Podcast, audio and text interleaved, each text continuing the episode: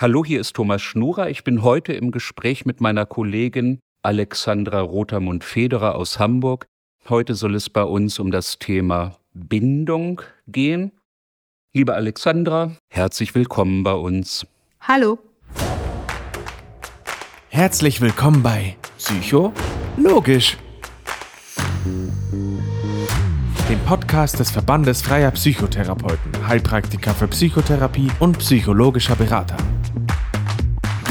In diesem Podcast erwarten euch spannende Interviews, Fachgespräche und jede Menge Wissen rund um Psychologie und Psychotherapie. Im Vorfeld ist mir etwas Ulkiges passiert. Ich bin gefragt worden, ob ich einen Vortrag über das Thema Bindung halten kann. Nu, ich, Thomas Schnurer, würde sagen, sag mir ein Thema, ich mache dann schon was. Aber nach einer kurzen Introspektion, ich habe so in mein Herz hineingesehen und habe festgestellt, zum Thema Bindung kann ich irgendwie nicht etwas Gewinnbringendes sagen. Und da hatten wir uns dann entschieden, jemanden, der sich mit dem Thema schon seit längerer Zeit beschäftigt, zu fragen. Also herzlich willkommen bei uns und vielen Dank, dass du teilnimmst. Und vielleicht magst du erst mal was zu deiner Arbeit sagen. Was machst du? Seit wann machst du das? Also erstmal hallo Thomas und herzlichen Dank, dass ich eingeladen worden bin. Ich freue mich sehr. Und zu meiner Arbeit kann ich sagen, Bindung ist sozusagen mein täglich Brot. Damit verdiene ich mein Geld. Ich arbeite seit 20 Jahren als psychotherapeutische Heilpraktikerin in Hamburg in eigener Praxis und bin eigentlich zu Anfang eher, glaube ich, zufällig mit einem bindungsorientierten, bindungsbasierten Verfahren in Kontakt gekommen. Kann aber sagen, nachdem ich jetzt 20 Jahre damit arbeite, es ist mein Herzensprojekt, ne, dass ich mit Bindung zu tun habe. Ich mache sehr gute Erfahrungen damit in meiner alltäglichen Arbeit. Okay, deine alltägliche Arbeit, das bringt mich gleich auf die erste Frage, die ich an dich habe. Welche Menschen gehören zu deiner Zielgruppe? Wer ist das? Jetzt keine Namen natürlich, aber das ist ja klar. Aber welche Menschen sind von dem Thema Bindung, Bindungslosigkeit und so weiter, welche Menschen sind davon angesprochen?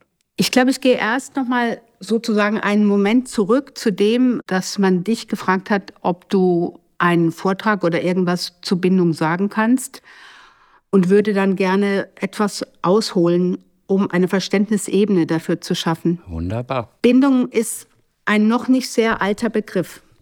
John Bowlby hat ihn quasi zufälligerweise entdeckt, als er nach dem Zweiten Weltkrieg von der WHO gebeten wurde, dass er eine Studie macht, warum diese vielen vertriebenen Kinder verhaltensauffällig sind. Und er hat sich da an Konrad Lorenz orientiert, der war sozusagen zeitgleich aktiv und hat Verhalten festgestellt, dass diese Kinder komische Verhaltensweisen aufzeigen und hat im Laufe der Zeit sozusagen diesen Begriff Bindung, dass das etwas ist, was sozusagen nicht anfassbar, nicht sehbar, nicht spürbar ist und trotzdem essentiell wie rausgefiltert. Und dadurch kam dieser Begriff im Grunde genommen erstmal in die Welt. Vorher war er gar nicht da. Und mit dieser Bindungsstudie ist sozusagen ein Prozess losgegangen, dass untersucht wurde, wann taucht Bindung auf, beziehungsweise was passiert, wenn Bindung nicht da ist. Und im Grunde genommen kann man sagen, dass erst wenn Bindung nicht da ist, es auffällt, weil dann wird ein Mensch unsicher und entwickelt seltsame Verhaltensweisen. Und vor allen Dingen kommt es erstmal auffällig vor bei Babys und kleinen Kindern. Dass es in die Therapie Einzug gehalten hat, hat dann eine ganze Weile gedauert. Im Grunde genommen brauchte man dafür erstmal noch eine andere Wissenschaft, nämlich die Neurobiologie, über die bestimmte Dinge messbar und sichtbar geworden sind. Und über die Neurobiologie konnte man entdecken, dass eben dieser Faktor Bindung eine wichtige Rolle spielt, schon pränatal, wenn ein Kind im Bauch einer Frau heranwächst. Je nachdem, wie das Bindungsverhalten ist oder die Bindung ist, das heißt, wie sich die Mutter fühlt, emotional fühlt, hat das Auswirkungen auf die Entwicklung des Kindes im Mutterleib. Würdest du zustimmen, wenn ich sage lebensentscheidend? Genau, lebensentscheidend. Ne? Also John Bowlby hat dann irgendwann so einen Satz, der ist in die Welt gegangen. Bindung ist so wichtig wie Essen und Trinken. Ohne Bindung sterben wir. Und wenn man diesen Satz wirklich auf sich wirken lässt, was das eigentlich bedeutet, also wenn wir nicht essen, wenn wir nicht trinken, wissen wir, das geht nicht. Und genau die gleiche Auswirkung das gleiche Ausmaß, die ganze Breite hat Bindung für uns Menschen.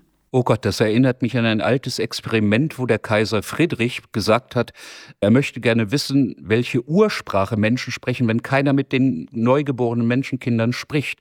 Und die Kinder sind reihenweise gestorben. Die Krankenschwestern aus dem Waisenhaus wurden angehalten, tatsächlich nur die Kinder körperlich zu versorgen, aber keinen menschlichen Kontakt zu ihnen haben. Die sind gestorben. Genau wie du es eben gerade gesagt hast. Esse ich nicht, trinke ich nicht, ja gut, dann bin ich tot. Aber findet keine Bindung statt, dann sterben wir auch. Wir sterben schlicht. Genau, wir sterben. Und diese Bedeutung hat eine ganze Weile gebraucht, bis diese Bedeutung quasi in der Psychotherapie angekommen ist.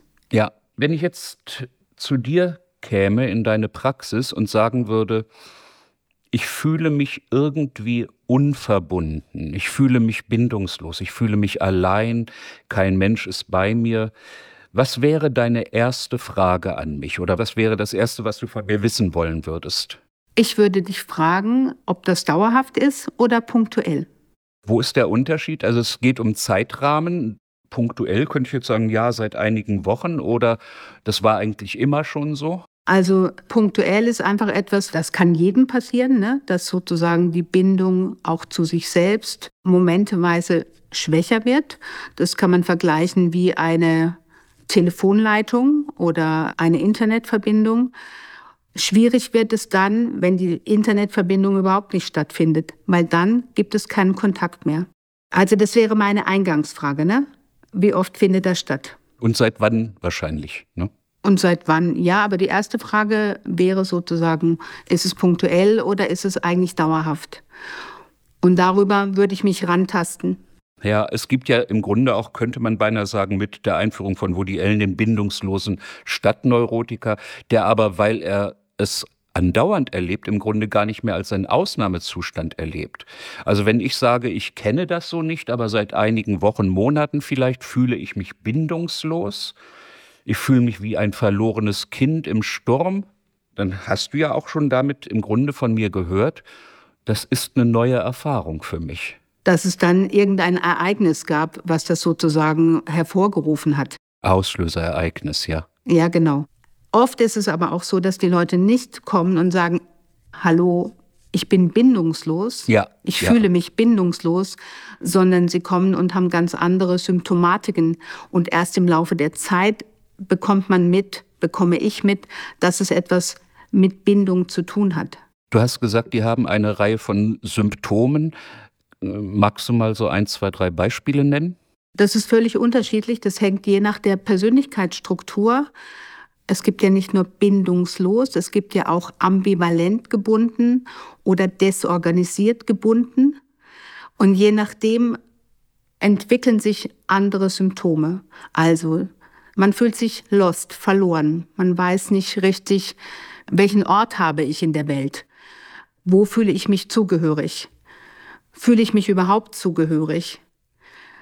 Es könnte aber auch was ganz anderes sein. Ich bin total impulsiv, weil ich mich sozusagen insgesamt nicht angebunden fühle in einem Beziehungssystem. Oder ich verstumme. Das könnte auch ein Symptom sein. Es könnte aber auch sein, dass ich mich depressiv fühle. Ne? Also Bindung ist sozusagen eher was Übergeordnetes. Das bringt mich auf einen merkwürdigen Gedanken. Die Zahl der bindungslosen Menschen müsste ja doch im Rahmen der Flüchtlingsbewegungen, die aus politischen Gründen zurzeit in der Welt sind, eigentlich zunehmen. Sie verlassen ihre Kultur, sie verlassen ihr vertrautes Umfeld, die Sprache oftmals. Auf jeden Fall. Also ich würde sagen, wir haben aktuell eine Zeit, die viele diverse Faktoren, die Bindungslosigkeit oder Bindungsabbrüche mit sich bringen. Ne? Das eine sind die Flüchtlingsbewegungen, der Krieg, diese unterschiedlichen Kriege. Das führt meistens auch zu abrupten Bindungsabbrüchen. Aber auch, was wir alle erlebt haben, ist Corona, wo wir im Lockdown, wo wir uns sozusagen mit unseren vertrauten Menschen bei der Arbeit, in der Schule, im Kindergarten, mit den Freunden, dass wir uns nicht mehr treffen konnten, wie wir wollen. Und das hat für viele Menschen in der Folge zu einem Gefühl von Unverbundenheit geführt. Ja, ja, also jetzt, wo du das sagst, muss ich sagen, ich kriege das mit bei unseren jungen Menschen, die ja über zwei, drei Jahre in die Isolation getrieben, im Grunde einen völlig anderen Umgang mit sich und ihrer Welt haben, als ich in meiner Jugend. Boah, wir haben Halli und Galli losgemacht, aber ich finde heute, dass die Menschen häufig ja wie vereinsamt wirken, vor allen Dingen junge Menschen. Genau, vereinsamen kann zum Beispiel ein Symptom werden, ne? ein Gefühl von einsam zu sein, eben nicht eingebunden zu sein in einer Gemeinschaft wie Schulklasse, Kindergarten, aber auch Freundeskreis, Turnverein oder was auch immer, sondern ein Gefühl von, es ist nicht sicher, dass ich zu einer Gemeinschaft gehöre. Es ist nicht sicher. Das heißt, ich kann es ganz offensichtlich verlieren und dann sitze ich isoliert da.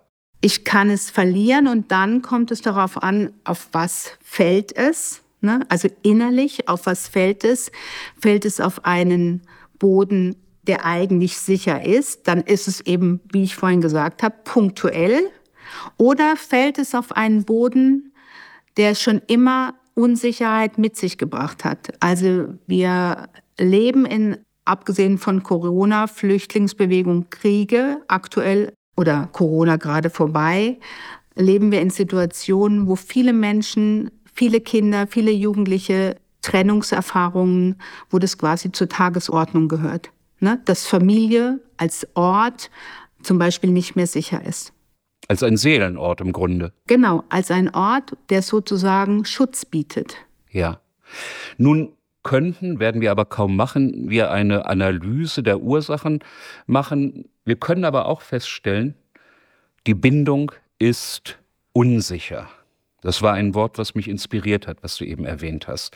Die Bindung ist unsicher, die Bindung ist weg, war vielleicht sogar nie vorhanden. Wenn ich mir andere Menschen meiner Altersgruppe anschaue, die scheinen irgendwie viel verbundener zu sein. Vielleicht war die Bindung noch nie vorhanden. Was machen wir denn da jetzt? Wenn die Bindung unsicher ist, ne, dann gehe ich eher in so eine Art, je nach Persönlichkeit wieder, gehe ich in eine Art, entweder dass es so aussieht, als bräuchte ich gar keine Bindung, um mich gar nicht in Not zu bringen, entwickle ich quasi als Mensch ein Verhalten von, ich brauche das nicht, ich bin autonom. Oder die Bindung ist ambivalent, dann möchte ich sie eigentlich gerne haben und ich habe aber auch Angst davor. Das heißt, ich gehe immer in so eine On-Off-Verbindung mit anderen oder mit mir selber. Oder Bindung ist desorganisiert. Dann bin ich im Grunde genommen, was ich vorhin schon mal gesagt habe, lost in space. Weiß sozusagen nicht wirklich, wo gehöre ich hin? Ist das wirklich meins, was ich jetzt hier verfolge oder gehört es gar nicht zu mir? Oder ich kann mich gar nicht gut konzentrieren, dann ist die Desorganisation sehr fortgeschritten. Wir sind ja nun nicht mehr jung, wir beiden, wir sind ja schon deutlich im Erwachsenenalter, aber wir sind im Grunde auch Kinder von Menschen, die ihre Bindungen verloren hatten. Also meine Eltern waren auf der Flucht 1945. Wir sind Flüchtlingskinder oder Flüchtlingsenkel. Mhm. Also ich selber, also meine Eltern mussten nicht fliehen, aber genau das ist zum Beispiel etwas, was ich in meiner Arbeit nicht im ersten Moment, aber oft, wenn ich länger mit jemandem arbeite, feststelle, dass es quasi Bindungstraditionen gibt und dass sich diese Bindungsabbrüche, wie das, was du gerade gesagt hast, dass deine Eltern Flüchtlinge waren, die mussten alles abbrechen, Bindungen. Also man hat nicht nur Bindung zu Menschen, man hat auch Bindung zu Orten oder zu Landschaften. Und wenn man zu Status, zu sozialer Zugehörigkeit. Und wenn man das abrupt verlassen muss, kann es auch zu Symptomen führen. Eben auch ein Gefühl von Unverbundenheit, was ich je nachdem an meine Kinder weitergebe. Ist denn das nach deiner Arbeitserfahrung reparierbar, aufholbar? Kann man dieses Defizit, was ein Mensch da vielleicht durch sein ganzes Leben mit sich trägt, wieder auffüllbar, sodass man sagen kann, okay, jetzt fühle ich mich mir, meiner Umgebung oder meinem Leben wieder verbundener? Absolut. Also das ist sozusagen auch das, wie ich antrete. Das ist sozusagen das Mantra, was ich vor mir hertrage oder mein Plädoyer. Ja, man kann Bindung aus einer unsicheren Bindung oder aus einer ambivalenten Bindung oder aus einer desorganisierten Bindung wieder eine sichere Bindung werden lassen. Und dafür braucht es eine emotionale Anbindung an den Therapeuten.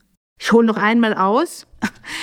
Ein Vertreter davon ist zum Beispiel Alan Shaw, ein Neurobiologe aus den USA, der ganz klar die Forderung hat, dass das Verhältnis zwischen Klient und Therapeut über die rechte Gehirnhälfte laufen soll, weil über die rechte Gehirnhälfte sozusagen ein emotionales Band entsteht. Mhm.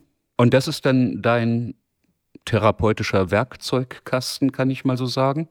Es ist auf jeden Fall wie eine Grundhaltung, mit der ich Menschen gegenüber trete, wenn sie zu mir kommen, egal was für eine Symptomatik sie mit sich bringen.